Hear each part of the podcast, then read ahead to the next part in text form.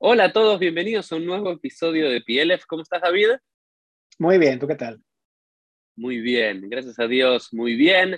Y hoy es un episodio maravilloso en el cual vamos a volver a adentrarnos en la arqueología, vamos a volver a adentrarnos en la tierra de Israel. Y David Yabo, ¿lo estoy pronunciando bien tu apellido? Correcto. O David Yabo, David Yabo, el David que vendrá, no sé. Yabo. No, no, yo ya estoy aquí, no tengo que ir a, ningún sitio. Yabo. Yabo.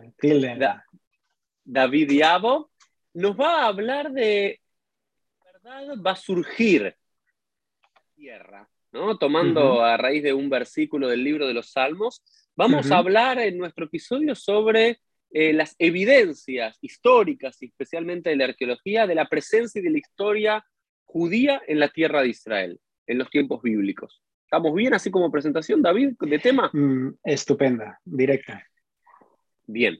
Y David, antes de, yo te conozco, muchos te conocemos, te conocí por Twitter, tu activismo en Twitter a través de la, del sionismo, de la defensa de Israel, contra el antisemitismo, pero también con tu página de internet que la vamos a poner en los comentarios de este episodio de PLF, con biografías y comentarios interesantes de diferentes cuestiones que tienen que ver especialmente con el mundo del Tanaj, con el mundo de la Biblia hebrea, pero con el judaísmo en general. ¿Quién es David Diabo? Al rey Gelejad, ¿no? Como aquel eh, que le pide a Il el ser convertido. ¿Quién es David Diabo? Pues es un judío israelí español que actualmente reside en Barcelona junto a su marido Nadav eh, que como has dicho bien, llevo más de una década eh, combatiendo la difamación contra el único Estado judío. Eh, mm, de un tiempo atrás también me dedico al tema de la divulgación histórica, sobre todo Oriente Medio, todo lo concerniente a la historia del pueblo judío. Em, además, bueno, ahora la novedad que muy poquita gente lo sabe, estoy estudiando ahora en el Seminario Rabínico Latinoamericano, llevo poquito tiempo porque llegué a la conclusión de si la Golá no te mata, te hace más fuerte y he decidido pues eh, hacerme rabino. O intentarlo, por lo menos. De Shato va. va. Y eh, bueno, también eh, suelo dar clases de Talmud Torah para nenes chiquititos en mi comunidad. ¿En qué comunidad vas? ¿Ahí en Barcelona? Beit David, sí. Beit David. Muy bien, ya sé. Contame un segundo, antes de empezar con el tema, ¿cuánta es la población judía de Barcelona actualmente? Em, antes de la pandemia, porque muchos israelíes se han ido y demás, vamos a decir que unas 8.000 familias podrían ser judíos, más luego eh, israelíes que ya residen aquí, unos 2.000 más o menos. Es la segunda comunidad judía más importante de España. Em, tenemos, creo que son siete, siete comunidades, ya sabes cómo son las comunidades judías en el mundo, de que una sinagoga y de esa sinagoga hay excisiones, ¿no? Tenemos dos sinagogas ortodoxas, Chabad, una conservadora, una reformista, una escuela que, es, eh, que hace de sinagoga eh, más o menos, que hacen fiestas ellos también. Tenemos de todo para todos los gustos. Muy bien, David. David, futuro rabino en el pueblo de Israel, actual historiador, arqueólogo aficionado. Vamos a, vamos a meternos en el tema. ¿Cómo empezamos? David y David hizo una presentación, ¿no? Él se tomó la tarea, le dije, David, vamos a grabar algo sobre la historia judía a través de la arqueología en la tierra de Israel, y él, él preparó una hermosa presentación. Así que lo que nos estás escuchando en Spotify en este momento, en, en, Google Podcast o en algo más, déjenlo y hoy véannos en YouTube. Va a ser mi recomendación, porque el material arqueológico es muy difícil hablarlo, así que mejor verlo. Exacto. Vale, primero empezamos con que eh, la semana pasada celebramos los 74 años del restablecimiento del séptimo Estado judío, ¿vale? En la tierra de Israel. Efectivamente, nuestro Estado, nuestro, eh, estado judío, el actual, lo llamamos Estado de Israel, pero ha habido seis más anteriormente. Esto es un dato que la gente lo sabe, pero no se percata. ¿vale? A ver, déjame ver si no, sé. la del, ¿Cómo contás los siete? A ver, no, no, a ver, quiero intentar a ver cuántos puedo yo. ¿Cuántos puedo yo, David? A ver, el último, el de los Hashmonaim, ¿está bien? El número seis. Ok, hasta ahí estoy, el de los Hashmonaim. Anterior al de los eh, Hashmonaim, vamos a decir de el Malhut de, de, David, de Yehudá. No, no, no, no, no. Creo que además salió en el tema de Ariel Kanievski, ¿no? Que hablasteis del siglo I, la primera revuelta judía contra Roma. Hay una independencia de dos años, hasta el año 70, que es cuando Tito destruye Jerusalén y de hecho la destruye como si fuese, la limpia como si fuese un plato, ¿no? Como dice en, el Reyes 2. Eh, ¿Quieres que sigamos el orden? Dale, vamos, vamos con tu orden, porque tú más ordenado que yo. Eh, bueno, eh, la primera vez que se establece formalmente el Estado judío en la tierra de Israel es eh, antes de la monarquía, es decir, con las tribus se asientan, exacto, y podemos decir que esa es una primera soberanía judía que existe. Después tenemos la monarquía. Son soberanías distintas. No, tenemos que entender eh, en ese aspecto, ¿no? Dos soberanías distintas. Después de la monarquía, ¿qué ocurre? Se divide en dos. Tenemos dos soberanías en una, que es la del norte, que bueno, hmm, son nuestros, eh, la oveja negra de la familia, los, los el, reino del el reino del norte y el reino del sur, Judea. Tenemos ya tres soberanías. Vamos a pillar un poco con pinzas, pero realmente son tres. La cuarta, ¿cuándo empieza? Con los Hasmonaim. Vale, la cuarta comienza con los Hasmonaim, 422 años después del regreso de los judíos exiliados de Babel. Si bien es cierto que durante una época desde el regreso, desde la construcción de las murallas de Jerusalén hasta la eh, independencia, que es lo que celebramos en Hanukkah, había una cierta eh, tolerancia y una cierta independencia sobre un territorio que los persas denominaron Yehud, de Yehudá, no, eran eh, totalmente independientes hasta que los Hasmonaim, hasta los que los Maccabim, echan al invasor heleno y por 100 años hay una independencia judía. Después tenemos eh, la primera revuelta judía contra Roma, que en el año 70, eso dura dos añitos más o menos, en el año 70 Tito crea, eh, origina la primera fase del exilio, del segundo exilio, y después la última, la última mm, soberanía sería con eh, Bar Kokhba, del 135, que ahí se completa, digamos así, la última fase de la expulsión. La, segunda, el, segundo exilio va por fases, no es una fase que todo el mundo se va, todo el mundo le echa, mejor dicho, sino que se puede dar por fases. Luego ya en el 135 ya mm, Jerusalén y Judea están prácticamente pulverizadas. Eh, como vemos, no me convence que sean siete, te digo la verdad. Me, parece, bueno, somos pero... judíos y, estamos en nuestro derecho. Pero, igual me gusta el número siete porque el número siete, es, esta medida de Israel de 1948 es la definitiva. Entonces, desde, desde, la drayá, desde la prédica me gusta. Algunos eh, los, eh, los atamos con alambre, ¿no? Como diríamos acá en Argentina, esas soberanías. Pero está bien, David. Muy bien. entonces, esto ¿qué, nos lleva a pensar? Eh, como vemos, la ONU no nos regaló la ONU un Estado, es decir, el pueblo judío luchó por un Estado en una región donde lleva instalándose durante muchísimas generaciones. O sea, no, no, no hicimos una revuelta contra Roma por nada. No nos regalaron el Estado que tenemos hoy día, se ha luchado por el Estado y tampoco fue como una eh, compensación por la Shoah.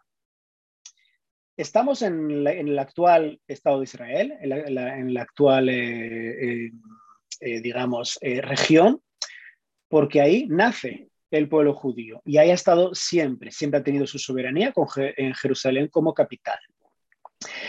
Entonces, em, ¿cómo podemos probar todo esto que hemos dicho? Porque claro, la gente, vamos a decir, los agnósticos que nos puedan estar escuchando, ¿cómo se puede demostrar un agnóstico que realmente tenemos una historia, ¿no? una conexión judía con la tierra de Israel. ¿no? Entonces te planteo dos preguntas. Planteo a toda la gente dos preguntas, claro. nuestra fuente, ¿cuál es? La Torá. ¿Es la Torá un libro de historia? Y la otra pregunta, ¿es el Tanaj un libro de historia?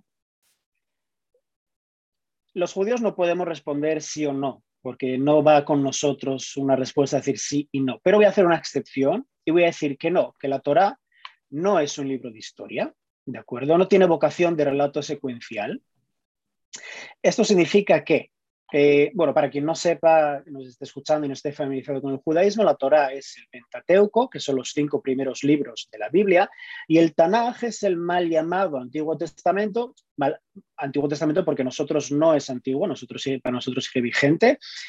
Eh, todos los libros cristianos que están en el Antiguo Testamento, excepto eh, Maccabim, que por un error histórico no está incluido en nuestro canon y es, y es un poco triste. Ese es el Tanaj. La Torah hemos dicho que no tiene un relato secuencial, no podemos utilizarlo como historia, pero el Tanaj sí. El Tanaj hay muchos textos que podemos probar a través de la arqueología y otros textos eh, extrabíblicos, que hay eh, eh, épocas y hay datos, hay nombres y hay guerras que sí ocurrieron. Em, con respecto a la Torah, si bien es cierto que no se puede utilizar como historia, sí es cierto que hay relatos dentro de la Torah que son históricos, como por ejemplo, más bien relatos históricos, prácticas que son históricas. Todos conocemos, aunque no hayamos leído la Biblia o no lo hayamos estudiado, el famoso relato eh, de Sara. Sara es la mujer de Abraham, que es estéril. ¿Y qué hace Sara? Le ofrece a su sierva o esclava Agar a su marido Abraham para que tenga hijos con ella y tenga un heredero. Esto nos recuerda mucho a la serie, que es una serie fabulosa para mí, del cuento de la criada, que utiliza esta versión. Eh, eh, terrible a día de hoy. Sin embargo, esta práctica existió. Esta práctica existió en la sociedad lucita, que actualmente se encuentra en, eh, Irak, entre el Tigris y el Éufrates, y esto se practicaba. Es decir, no es un invento eh, de cuatro beduinos que se sentaron en el desierto y escribieron la Torá, etcétera, etcétera. No, son prácticas, la Torá revela prácticas eh, eh, culturales, vamos a decirlo así, cultural, aunque no sea actualmente está feo decir que es una práctica cultural que toma mi sierva y ten mis hijos por mí, se hacía. Eso lo sabemos debido a unas tablillas de arcilla encontradas en, en letra, eh, bueno, en, cuneiforme, en el alfabeto cuneiforme, donde nos relatan este tipo de prácticas. También la venta de la primogenitura se, se, se, mm, eh, se hacía en esa sociedad y estamos hablando del siglo XIV antes de la era común, se hacía un porrón de tiempo. Después también había una, una práctica que esta también aparece mucho, aparece dos veces en la Torá, que es cuando si el siervo no tenía, eh, si el amo no tenía descendientes, ¿para quién iba la herencia? ¿Para quién iba la herencia? Hay un texto que... Claro, ¿no? Para, el, de Abraham. El de Abraham dice con Eliezer de, de, de, Damasco. Un tal Eliezer de Damasco. Entonces, esto también se practicaba en esa sociedad. Es decir, nosotros contamos con eh, costumbres que existían en la época que se relata el relato bíblico. Actualmente disponemos de pruebas arqueológicas para decir realmente que Abraham existió o que Sarai existió. De momento no. De momento no, todo puede cambiar. No se puede decir nunca que no la tenemos. Hasta los años 90, voy a hacer un poco de spoiler a lo que voy a hablar después, hasta los años 90 no teníamos una prueba, digamos, de que existiese una dinastía davídica y a partir de los 90 se encontró em, un, hallazgo que sí demostró que existía, que existió una dinastía eh, davídica. Vale, continuamos. Vamos, vamos, al, vamos a la vamos a la, presentación. Vamos a la presentación. Eso es. Porque eso es lo que vamos, vamos a tratar de orientarnos hoy, ¿no? Digamos, si vamos a ponernos en contexto para entender la idea de David hay mucha idea de que el pueblo judío, ¿no? Y más sectores antisemitas o antisionistas, llamémoslo como cada uno eh, desee, que dicen que en realidad hay una colonización judía euro, de europeos blancos en el siglo XIX, siglo XX, de la tierra de Israel, históricamente del pueblo palestino. Y lo que vamos a hablar con David, David nos va a mostrar en los próximos minutos, va a tener que ver con este versículo. Emet me eret titzmach.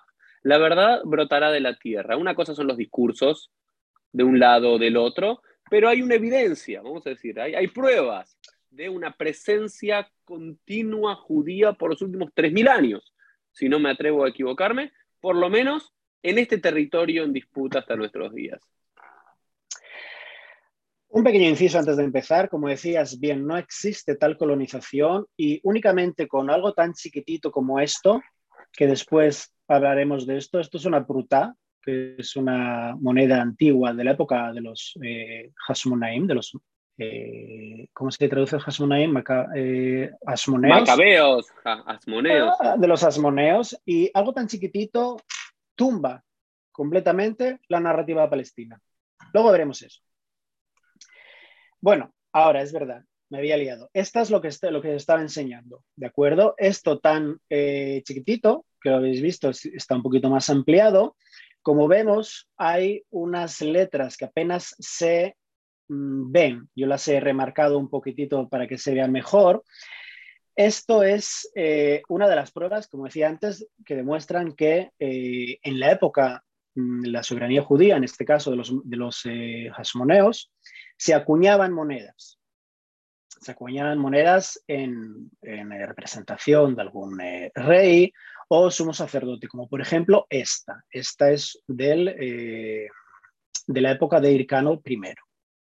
Y te hago una, te una consulta, David, anda, anda para atrás, por favor. Y todos los que nos están escuchando, les pedimos, apaguen Spotify, estén un momento tranquilos y véanos en YouTube que lo van a disfrutar más. Esta pruta, ¿no? Hircano, primero estamos hablando de eh, comienzos del siglo II antes de la común, finales del siglo I antes de la común. Eh, eh, este hebreo, ¿no? Porque es hebreo lo, que estamos viendo ahí, pero no es el hebreo que estamos con las letras merubaot, con las letras cuadradas que estamos acostumbrados. Contanos un poco qué es este hebreo. Este hebreo, ¿vale? Voy a avanzar, es este de aquí. Como vemos, hay una diferencia enorme entre el hebreo que leemos actualmente el, que está en la mitad, es el antiguo, es, realmente es el original, es el hebreo en el que eh, escribían nuestros patriarcas. Y hasta la expulsión, hasta el primer exilio, era el idioma, era la grafía en la que se eh, leía. Algo muy importante. El pueblo judío, nosotros desde, desde siempre nos dicen que no, hemos, que no adoptemos prácticas de pueblos ajenos. Es lo que siempre se nos ha dicho. No, los jaridíes, por ejemplo, se dejan los peyot porque los pueblos vecinos se rapaban. El pueblo judío, eh, los judíos siempre hemos eh, mamado, por decirlo así, esa idea, pero realmente no es así. Durante el primer exilio se adoptó los meses eh, babilonios y se adoptó el, alfabeto, no el, idioma. El idioma sigue siendo hebreo, pero como el idioma vehicular era el arameo, la letra Shuri, como lo, dice además en el Talmud, en el Masejet Shabbat, en el Amud 21, Bet, dice que la Torá incluso fue, escrita, eh, fue eh, escrita en ibrí, es decir, la letra que está en el medio, y después, con la época de Esdras, se eh, recibió, no dice recibió, pero da a entender que se recibió en Ashuri, en la letra que actualmente estamos, em, estamos acostumbrados a leer. No es hebreo, es grafía aramea, pero el idioma sí es hebreo. Y tengo una réplica que hice, chiquitita, de, claro, la Torah, ¿en qué, en qué grafía se, entregó entonces? ¿no? Porque en la sinagoga, en Shabbat, en Shaharit el Shabbat, vemos que, que, la, que la Torah es inmutable, no se puede eh, añadir ni cambiar nada. Sin embargo, históricamente hablando, la Torah fue algo más o menos tal que así chiquitita. Es una réplica muy chiquitita. Es decir, que fue, tuvo que ser escrita en esta grafía. Mm. ¿De acuerdo? Aquí están, pues, cinco mal llamados mandamientos y aquí el resto. ¿Vale? Otro día cuando tengamos otro post tú y yo, otro PLF, nos desarrollaremos mucho más el tema de la escritura. Y como veis, esta es la evolución del hebreo. También en el siguiente, la siguiente imagen. El hebreo siempre ha sufrido estas modificaciones, ha evolucionado, digamos. ¿Vale? Em, esa era tu pregunta, ¿no? Sí, perfecto, perfecto. ¿Qué, qué, esa grafía, esa grafía? Eso es, la grafía, la auténtica, digámoslo así, es esta que hemos visto, es la Ibrí. Y la Shuri es la que trajeron eh, de Babilonia los, eh, los primeros exiliados, digámoslo así. Vale, podemos meternos en materia, ¿de acuerdo? Eh, con esto. ¿vale? Esto lo he agregado a última hora en el, en el, en el eh, trabajo este que, me, que, has dicho bien, que lo he echado a correr, porque esta es la primera vez que aparece la palabra Israel en un texto extrabíblico, ¿vale?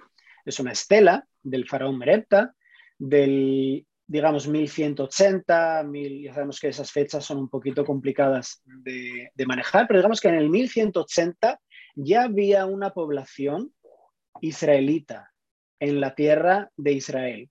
Esto es una estela en el cual el faraón, pues, como siempre, que van todas las eh, que hablan de estas estelas de victorias. En este caso, pues él arrasa con toda la zona evidentemente, pues eh, deja a Israel sin semillas, etc. Vemos que esto tiene una, peculiaridad porque en el, en el jeroglífico vemos a un hombre y a una mujer y abajo tres palitos. Eso significa, en los tres palitos es plural, está hablando de algo que es plural, y es un pueblo. No está hablando como de una, de una soberanía de un país, sino de gentes. ¿De acuerdo? Vale. Eh, lo, que voy a ir lo que voy a ir ahora haciendo es eh, utilizar relatos bíblicos para, de alguna forma, ver que realmente acontecieron. Es decir, como he dicho antes, el Tanaj, el Antiguo Testamento, el mal llamado Antiguo Testamento, relata historias que son ciertas. Si bien a veces algún nombre eh, no es que esté equivocado, sino que está mal escrito, o por ejemplo, cuando son en el tema de los reyes de Asiria, eh, tienen tres o cuatro el mismo nombre, la Torá, el Tanaj, eh, los escribas no dijeron, pues, eh, ben Haddad III, Ben Haddad I. Simplemente se limitaron a decir Ben Haddad. Y entonces entendemos que él tuvo pues 2000 años, pero no, tuvo menos años, lo que pasa que no se especificaba que eran varios. Em, hasta el reinado de Omri de Israel, a partir de ese momento es cuando podemos decir que el relato bíblico eh, es real, porque disponemos de fuentes extrabíblicas, fuentes que, demuestran fuera del texto bíblico que existieron. Entonces leemos en el, en el, en el Tanaj, en Reyes, primero de Reyes 16, que Omri fue hecho capitán del ejército con el objetivo de matar a Zimri.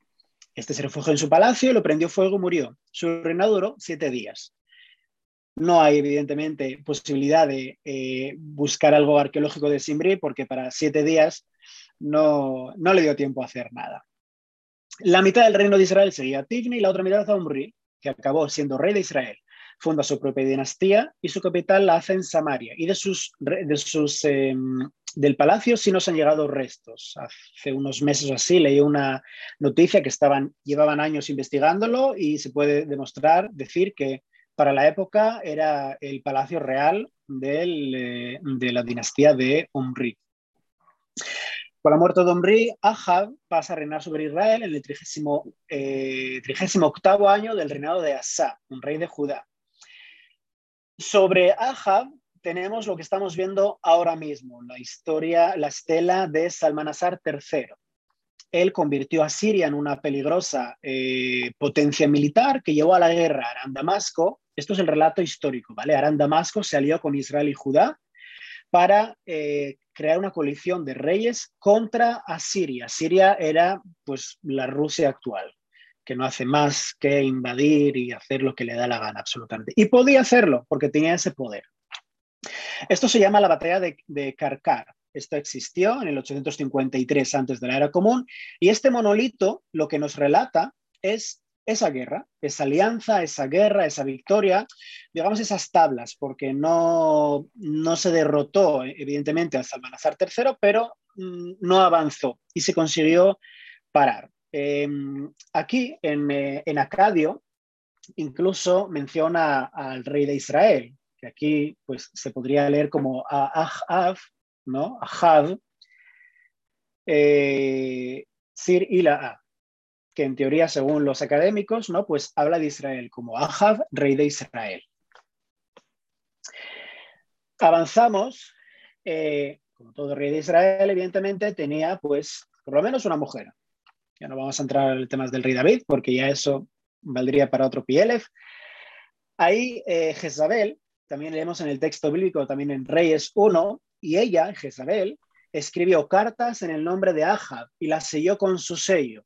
Aquí podemos ver que este es el sello real de la mujer de Ahab, ¿vale?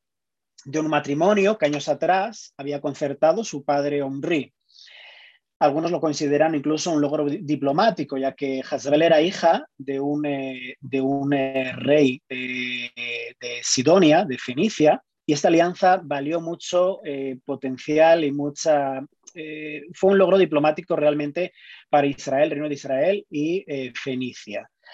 Sin embargo, esta mujer, mm, esta reina de Israel, al fin y al cabo, podemos ver también en el, sello real que tiene muchos em, ídolos, porque realmente esta mujer no sería al dios de los eh, judíos, ¿vale? Sino que tenía pues a Baal. Baal era como, eh, si alguien no está familiarizado con la cultura fenicia, era como el, dios máximo de, de la época. ¿Cómo? Perdón, eh, David, yo te hablo desde la ignorancia, vamos para atrás. Eh, bueno, y en la tradición eh, bíblica y luego rabínica no, la quiere mucho. No, no, no se ganó mucho, muchos favores, ¿no? no. Te, hago una, una, consulta. ¿Cómo podemos identificar que ese es Isabel? Perdón mi, mi, mi, ignorancia, porque ahí vos marcás como cuatro círculos con el mismo símbolo. ¿Cómo se sabe que es Isabel?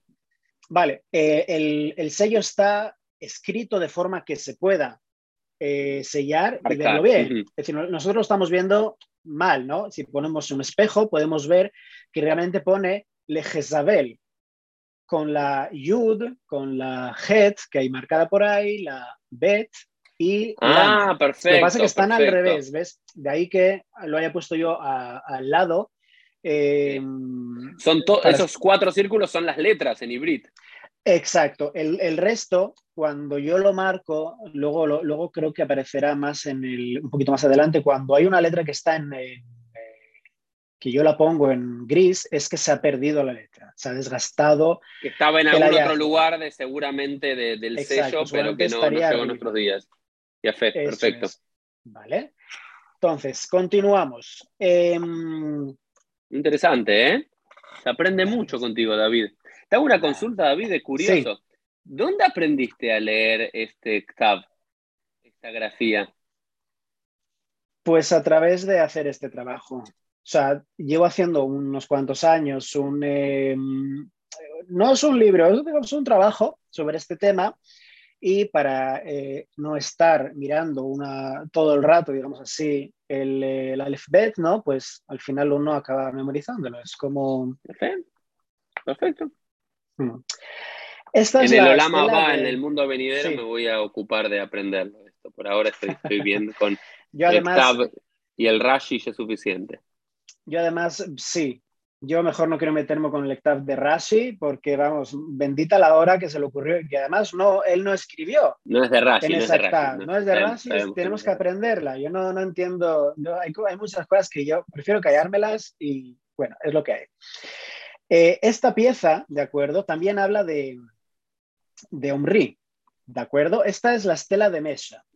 Antes se me ha olvidado mencionar que eh, eh también sufrió una revuelta, una revuelta moabita.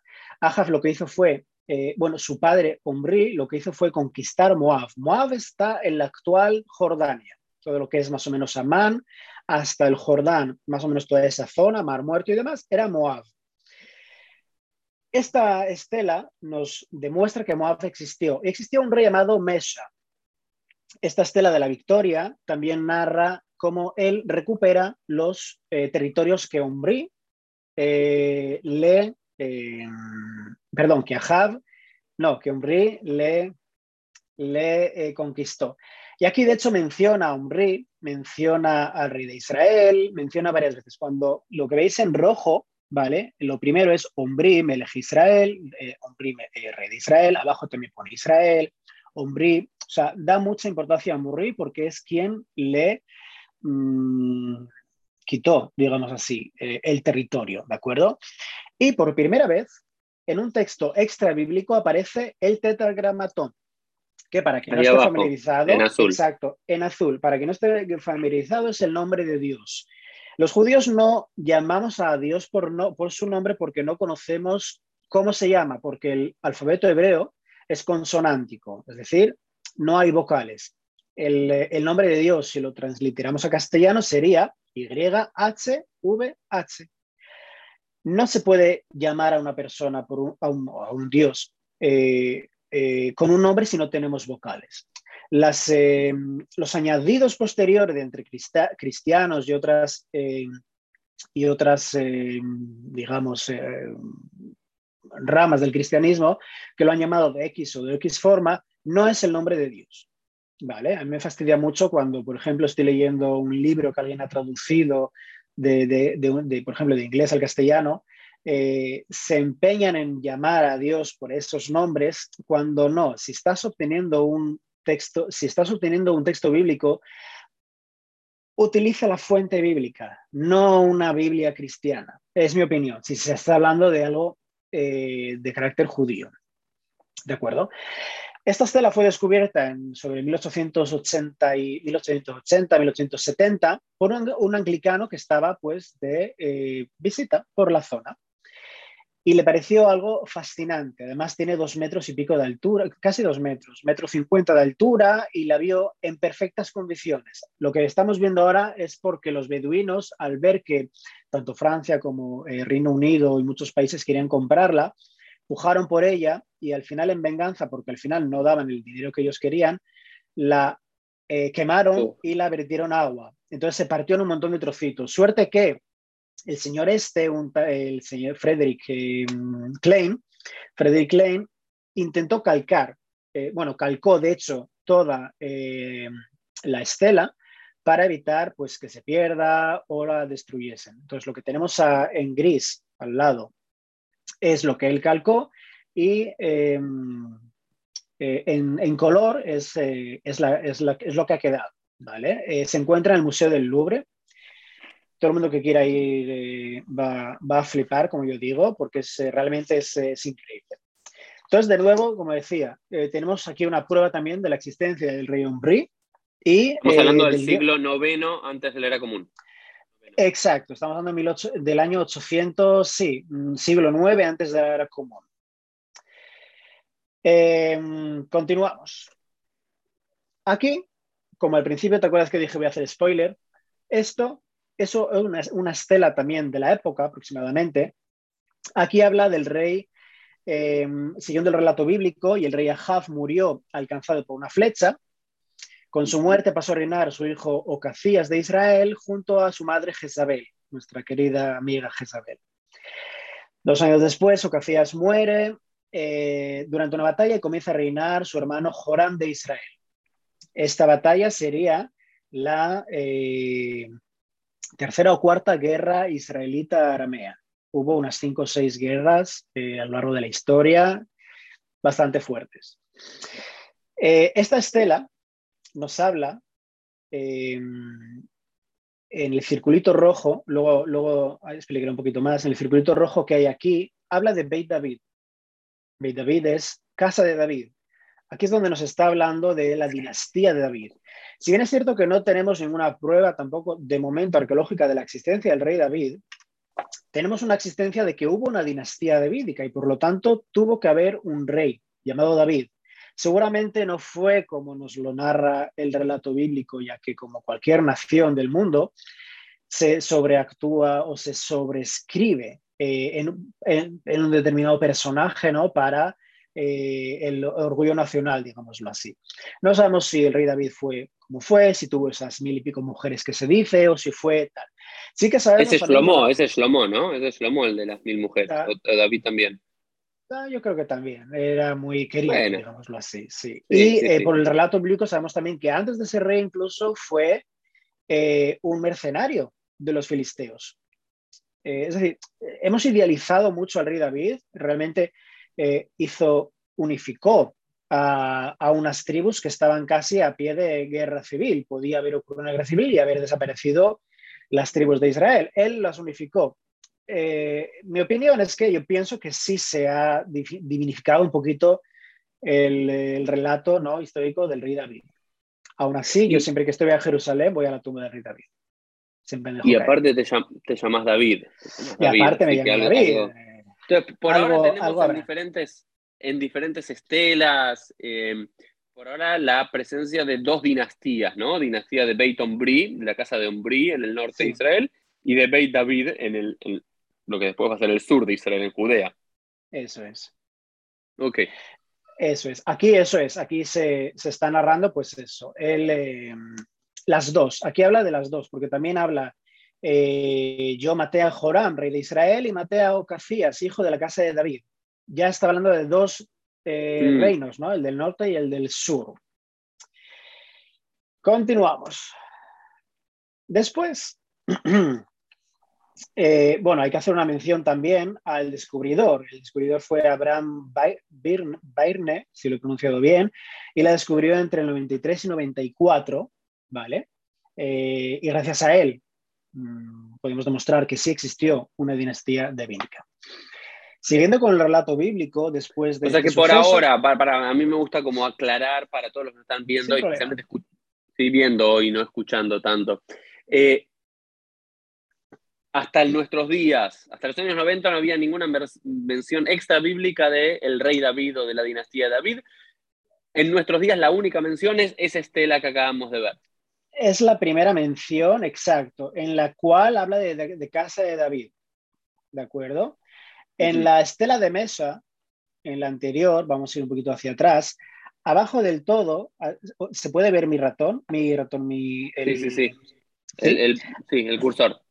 El cursor. Aquí eh, hay quienes opinan, pero es muy, muy, muy discutido, que podría hablar de Beit David también, de la casa de David, por unas letras que hay, ves una Yud y una Dalet, Mm. Eh, por el contexto que aparece, podría decir que se habla del rey, de la dinastía davídica. No está nada claro. Otros dicen que podría ser Balak. Todavía eso está, está ahí. Pero podemos decir que la oficial es esta. ¿Vale? Perfecto.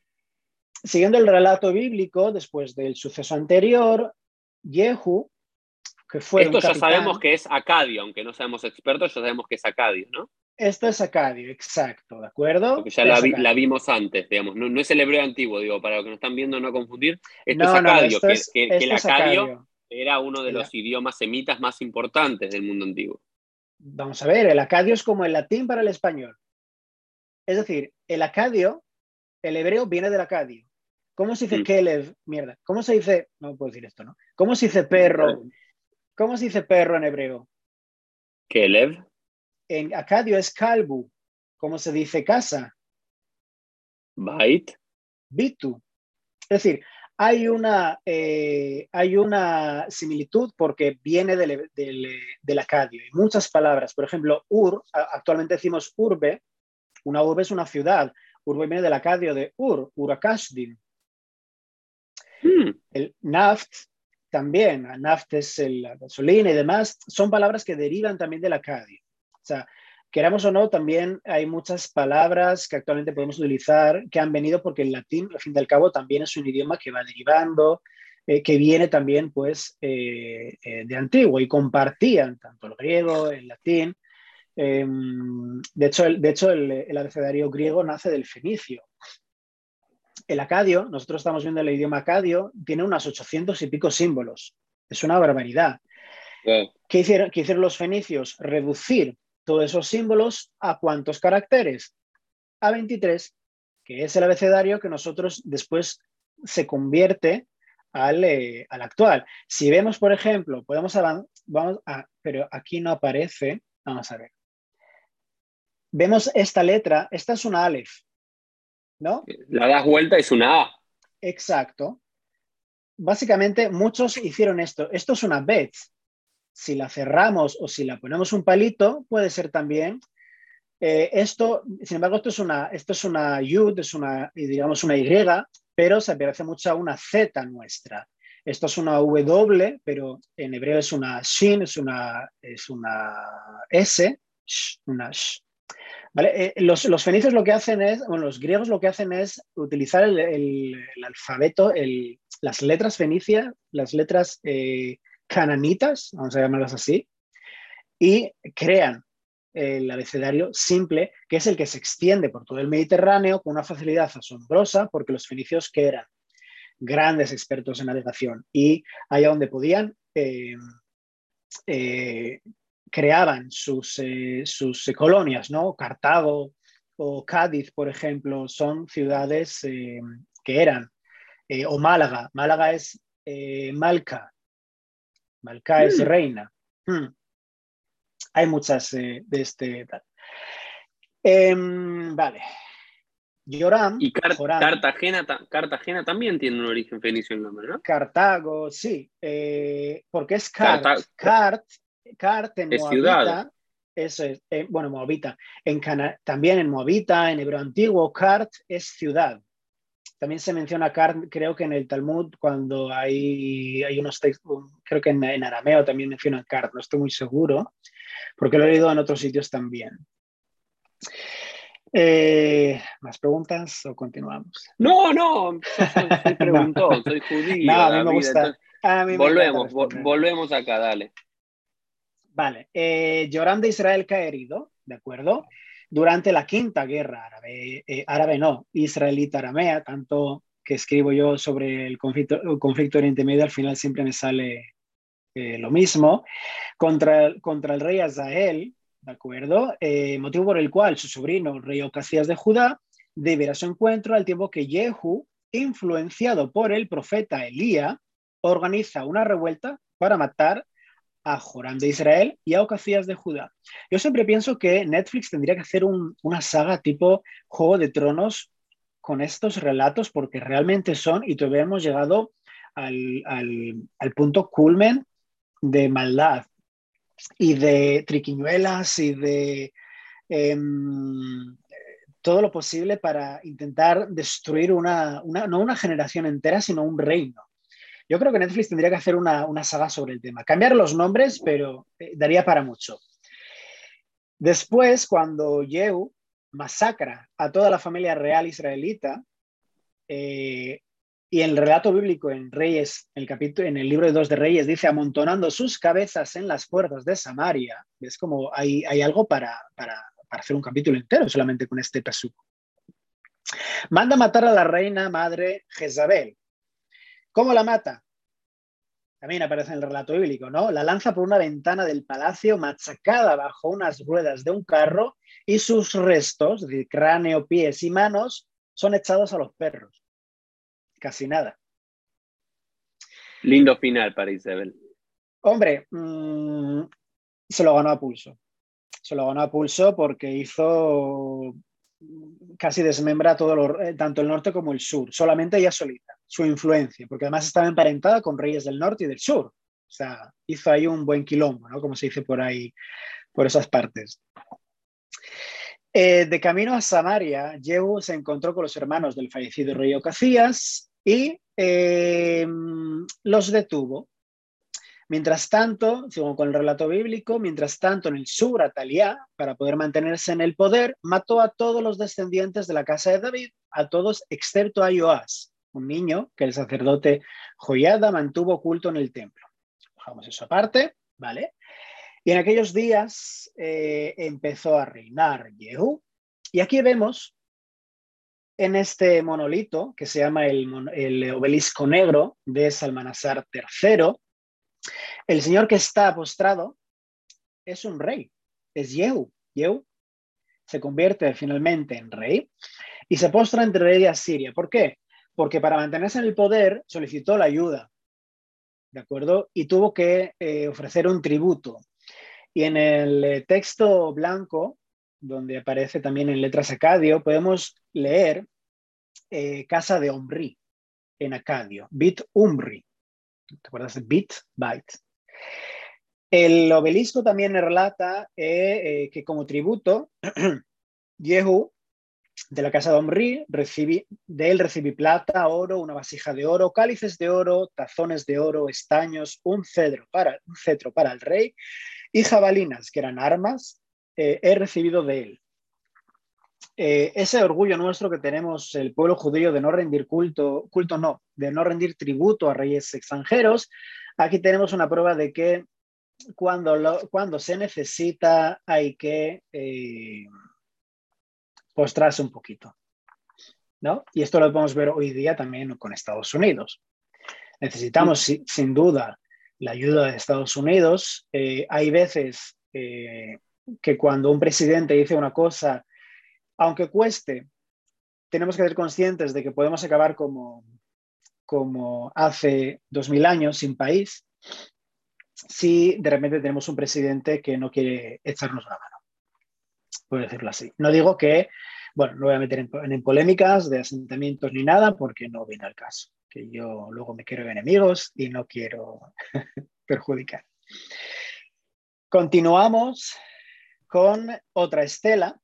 Esta es la estela de, lo diré bien, Adad Mirani, tercero. También da testimonio del tributo a Joás. Nos acordamos yo quiero decir algo antes, yo quiero decir algo, perdón, yo soy interruptor, eh, me gusta interrumpir, ¿no? Soy un interruptor. Eh, es, es primero que son maravillosas estas estelas, estos monolitos, ¿no? Me, me, parece de una hermosura absoluta, especialmente esta que nunca la había visto. Otra de las que estás mostrando alguna vez las vi, las estudié, las leí. Esta nunca la vi y la delicadeza, todos los objetos que aparecen ahí arriba. Es, hermoso, ¿no? Que 2500 años después, 2700, 2800, podamos, con el surgimiento de la arqueología del siglo XIX, retornar a 3000 años de historia y redescubrir pequeños, de, pequeños o grandes detalles a partir de todo esto que de vuelta, no solamente escribían la historia, sino que la dejaban asentada en hermosos documentos, ¿no? sí, decorativos. decorativo me, nada, me, causa mucha hermosura y quería simplemente detenerme en esto, ¿no? Que los textos, no siempre digo, no solamente tienen que ser interesantes lo que digan, también tienen que ser hermosos, ¿no? Hay algo en la hermosura, en la belleza de los textos que los hace más, más potentes todavía. Sí, además es como has dicho tú, toda la dedicación que hay a la hora de todos los símbolos religiosos que vemos arriba también. Eh, era un trabajo bestial, muy, y además con eh, eh, muy rudimentario también, utilizando tecnología que no, que no disponemos de hoy día, porque hoy día esto te lo haces en media hora. Haces como una de esto de 3D y enseguida, pero aquí tardaban su tiempo, sus meses, eh, su dedicación. Sí, sí, sin duda es, es, un, es un milagro. Y voy a decir algo un poco impopular. Si bien es cierto que hay muchos museos en el mundo que han expoliado eh, parte de la cultura y la historia del Oriente Medio, si no llega a ser por esa expoliación, muchos de estos monumentos no estarían. Porque todos recordamos que hacía Daesh con todo, eh, todos los vestigios arqueológicos, los destruía completamente. Y no solamente Daesh, sino otros grupos de, de la misma ideología han eh, destruido. ¿Por qué? Porque todo lo que sea pre, ah, todo lo que sea pre, exacto, eh, lo destruían. No todos, evidentemente. Luego también tenemos que dar gracias a toda la belleza que dejaron aquí en, en la península ibérica, en España, todas las mezquitas y todo el arte eh, que dejaron en el Andalus. Estupendo. Sin embargo, gracias a esa expoliación de, museos como el Británico, el Louvre, que pudieron salvar al fin y al cabo y pudieron conservar, esa es la palabra, conservar estos eh, monumentos para que podamos disfrutarlos hoy y no solamente en fotografías. Este está en el Museo Británico, si mal no recuerdo. Y están al alcance de todos. Entrar y tener un día o dos para verlo, porque es enorme también, con paciencia, eh, puedes ver una cada una. Pregunta, una pregunta de curioso. ¿Cuál es la diferencia entre una estela y un monolito? Yo pienso que es, ahora me has, pillado, pero diría que la, estela, lo que hace la estela es em, eh, marcar el suceso ¿no? histórico mediante lo que estamos viendo ahora mismo, una descripción histórica o un triunfo, porque todas las estelas eran Em, eran eh, triunfos, evidentemente, no iban a escribir las derrotas, ¿no? Y un monolito, un monolito, yo sinceramente no, no te sé responder la diferencia entre monolito y estela. Yo utilizo más el tema de la estela precisamente por eso, ¿no? Porque nos da... Vamos a esa belleza. Vamos a googlearlo. Sin duda, claro. Uno no puede saberle todo. Como, dice el Talmud, la medle o mare y niyotea. Enseña a tu lengua a decir, no lo sé. Es una hermosa frase de la quemará. Sí, sí. Bien, entonces, sin problema. ¿cómo seguimos con esto? Aquí eh, eh, nos relata también, eh, habíamos hablado de Joás, el chiquitito, que es el único superviviente de la casa de David después de que masacraron a toda su familia. Él finalmente se convierte en rey y fíjate lo que dice el relato, ¿no? En el vigésimo tercer año de Joás, el, rey, el hijo de Ococías de Judá, ta, ta, ta, Joacás hijo de Yehu, comenzó a reinar e hizo lo que era malo a los ojos del Eterno. Es muy curioso porque en el reino del norte eh, está visto el pueblo de Israel como, como eh, malo, precisamente porque siempre hacían cosas malas a los ojos del Eterno. Eh, pero sin embargo, también en el reino del sur había reyes que también lo hicieron. No se comenta tanto, ¿no? Realmente, ¿dónde se escribe el, el Tanaj? En el, sur y van a hablar cositas bonitas del sur y del norte, pues mal, ¿no? Es, eh, ha sido siempre así. Y encendiéronse y, encendióse la ira del Eterno contra Israel, él los entregó a mano de, Hazael, rey de Asiria, y de la mano de Ben Hadad, hijo de Hazael, frecuentemente, es decir, muchas guerras. Aquí estamos hablando de la octava guerra israelita aramea, que también figura en el segundo libro de Reyes. Em, saltándome unos cuantos psukim más, y el rey y Josías, rey de Judá, tomó todas las cosas santificadas y em, las envió a Azael. ¿Qué significa esto? Que robó los tesoros del templo para hacer una alianza con este rey sirio contra sus enemigos de esa época. Y esta estela es lo que narra precisamente esto. Esta es la, estela de Adad Terari, tercero, que da testimonio de las, eh, del tributo de Joás al rey asirio. Dos mil talentos de plata, dos mil talentos de cobre, mil talentos de hierro, tres mil prensas de lino con adornos de colores. Recibí tributo de Joás, el samaritano, y de las gentes de Tiro y Sidón. Aquí tenemos de nuevo otro relato. Y todo, es, todo eso, según el relato bíblico, venía de las arcas del Beit HaMikdash, del Templo de Jerusalén. Claro, era, era muy socorrido, ¿no? Eh, cuando un rey quería mantener el poder, eh, el templo, el dinero del templo siempre era un... El templo siempre estaba lleno de dinero y era muy goloso querer utilizar ese dinero, pero los sacerdotes, ¿qué pasaba? Había que rendir cuentas. Y al final eh, eh, cayó en desgracia, como muchos de los reyes y muchos de los líderes que utilizaron dinero inapropiadamente del templo. David, sí. Es, fascinante todo, todo esto y, a mí me, apasiona la gente que es apasionada por ciertos temas como vos y aparte que se dedica a no solamente verlo, y, sino entenderlo, comprender lo que aporta cada una de estas estelas o, monolitos. Nos quedan unos 10 minutos de este episodio de piel. Muy bien. Pasamos 100 años ¿Cómo seguimos? Dale. 100 años de golpe, vamos a pasar 100 años de golpe y vamos a hablar del rey Ezequías, Ezequías, Ezequías de Judá, ¿de acuerdo? Mm. Que es el primer monarca y para mí es de los mejores que ha habido en la historia del pueblo judío. Es un monarca que impuso la reforma. Oh, un tema muy espinoso hablar judaísmo y reforma. ¿Por qué? Porque no se llevan muy bien. Cuando una persona habla de reforma, habla de desapego de la ley, Hilul Shabbat, profanar el Shabbat, eh, comer eh, cualquier comida, porque eso, esas leyes ya son anteriores. Pero las reformas de, de este rey, de Ezequías, salvaron al judaísmo, lo salvaron. Antes de antes de, me has dicho que son 10 minutitos, ¿no? Voy a intentar hacerlo resumen. Más o menos, más o menos. ¿A qué reformas hablamos?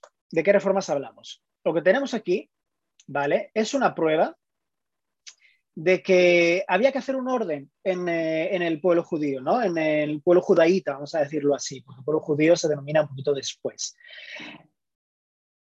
Resulta que en estas dos piezas estamos viendo, en la de arriba del todo, pone Uriyahu el ministro ha escrito esto, bendito sea Uriyahu, por Hashem.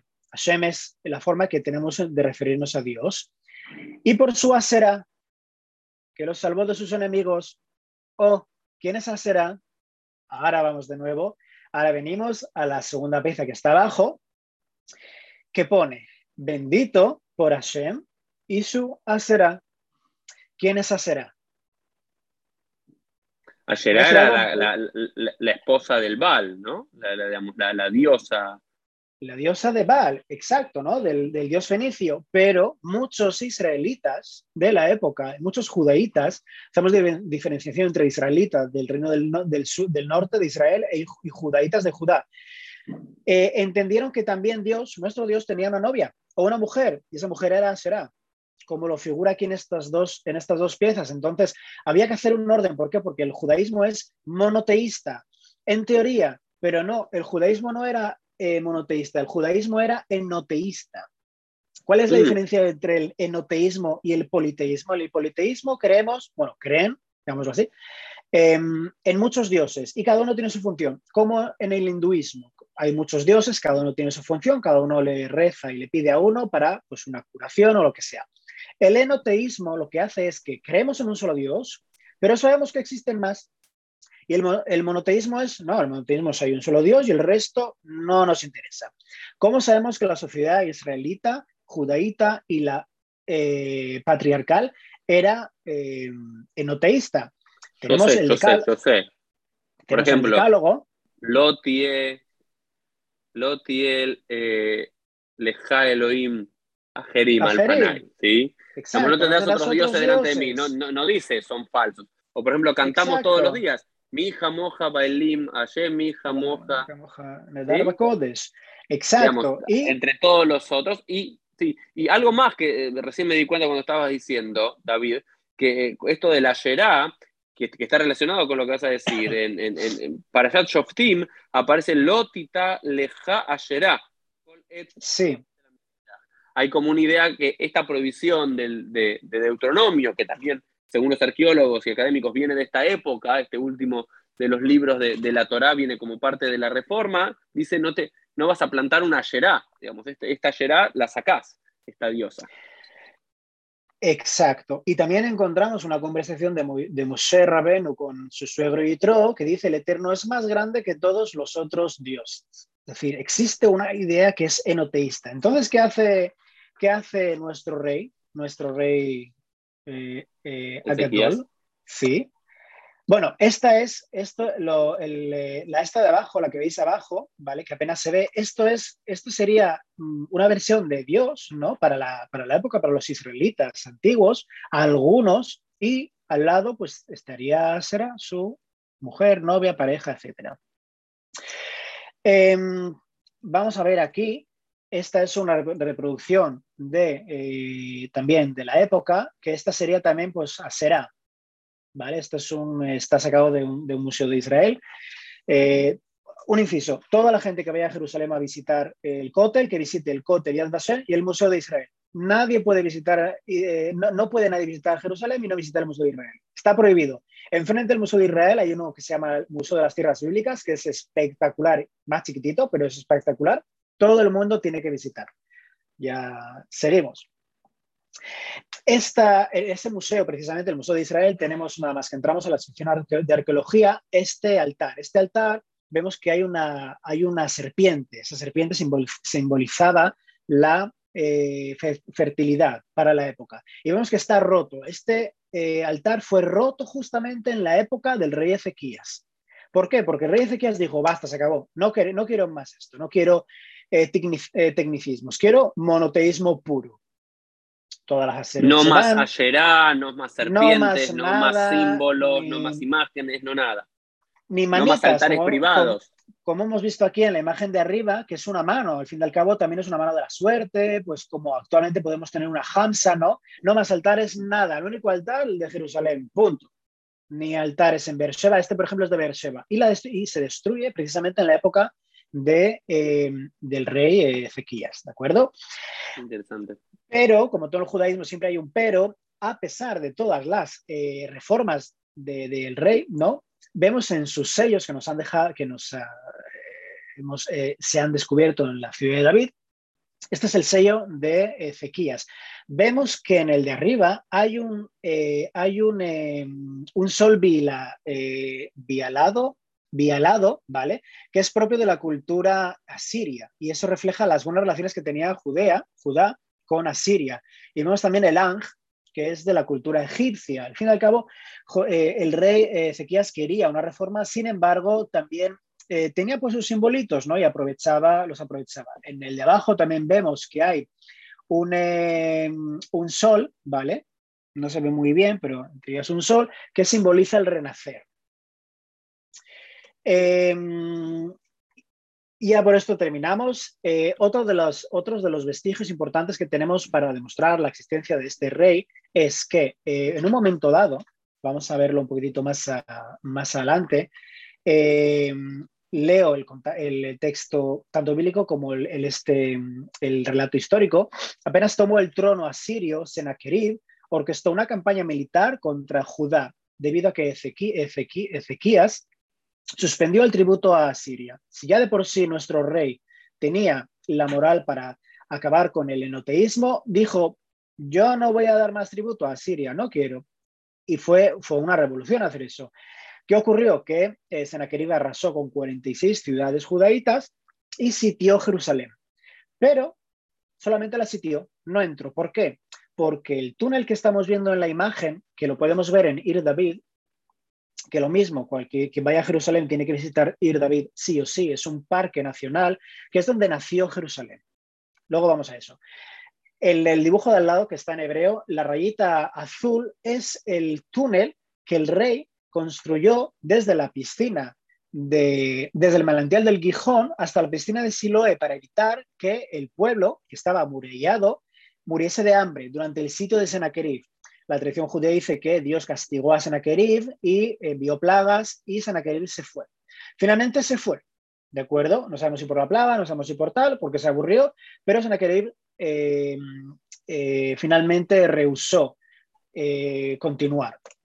A mitad del, túnel tenemos esta, esta inscripción, que esta inscripción es una copia. La actual se encuentra en Turquía, en el Museo de Estambul, y que hace unos meses se, publicó que el rey, el rey, el presidente Herzog eh, consiguió, eh, mediante mm, muchos meses de diplomacia y diálogo, que la original que está en Estambul regrese a Israel. No sabemos cuándo lo regresará, pero está en ello. Aquí tenemos, eh, para cuando lo queráis leer, la inscripción que habla del final de la perforación. Es decir, comenzó aquí, en una punta, en el Gijón, y otros comenzaron mm. en el, sí, en el, con, técnicas de hace, pues eso, 1200, 1300, 1400 años. Y cada, cada una de las puntas, y hasta que se unieron, que es donde pone, ¿no? Así fue la perforación, cuando los talladores aún picaban y solo quedaban tres codos para perforar, se escuchó un hombre que gritaba al otro por un desprendimiento en la roca de, derecha e izquierda. Y el día, eh, y el día se completó, eh, la perforación, por si lo queréis leer con más detenimiento. David, y por último, ah, ya está. Este es el prisma, este es el prisma de, Jerusalén que relata lo que acabo de contar y lo que está escrito también en el Tanaj, la guerra y el sitio de ah, eh, Jerusalén por parte de Sennacherib. Y ahí donde pone Azakiau, ¿no? Es Ezequías, Hizkiau en hebreo, rey de Judá. Ya, ¿Ves? Maravilloso. creo que lo, que lo que nos llevaste, y ahora sí me gustaría a una reflexión final, quizás, eh, David, para, para cerrar este, este episodio, que tiene que ver con que nos llevaste a unos cinco, seis siglos, desde el siglo X, XI antes de la era común, hasta el siglo VI antes de la era común, con diferentes vestigios de otros pueblos, de otras culturas, de otros reinos, a veces amigos, enemigos del antiguo Israel, de lo, del antiguo eh, Judea, eh, estas eh, constataciones extra bíblicas, extra judías de la existencia de este reino de Israel. Como conclusión final, ¿no? Digamos, lo vimos, vimos las estelas, vimos los nombres de los reyes, vimos las construcciones, vimos, eh, seguramente si avanzásemos y hacemos otro episodio, podemos quizás hacer lo mismo en los siglos post-exílicos, quizás también, por supuesto que vamos a encontrar un montón de información, pero como moraleja, como enseñanza final, al rey Gelehad, ¿cuál es tu, conclusión, el sicum de todo esto? Mi conclusión es que hemos regresado para quedarnos. Tenemos la tecnología y tenemos la capacidad para volver a luchar por cada centímetro de nuestra tierra ancestral. Y las pruebas nos avalan.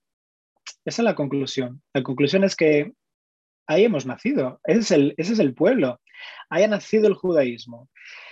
Y eh, cada piedra es importante. Amén. Bueno, gracias David. Espero que todos nos hayan visto más que escuchado en este episodio porque vale la pena. Así que David, gracias por tu trabajo, gracias por tu dedicación, gracias por tu divulgación y gracias por acercarnos un poquito a 3.000 años de historia y a redescubrir nuestros orígenes a través de simples piedras. Que cada piedra, ¿no? Even masu abonima y tal rosh Terminemos con este versículo. Aquellas piedras que fueron dejadas de lado por nuestros antecesores, hoy se convierten en nuestro la, roca de la cual nos establecemos y reconstruimos. ¿no? Linda idea.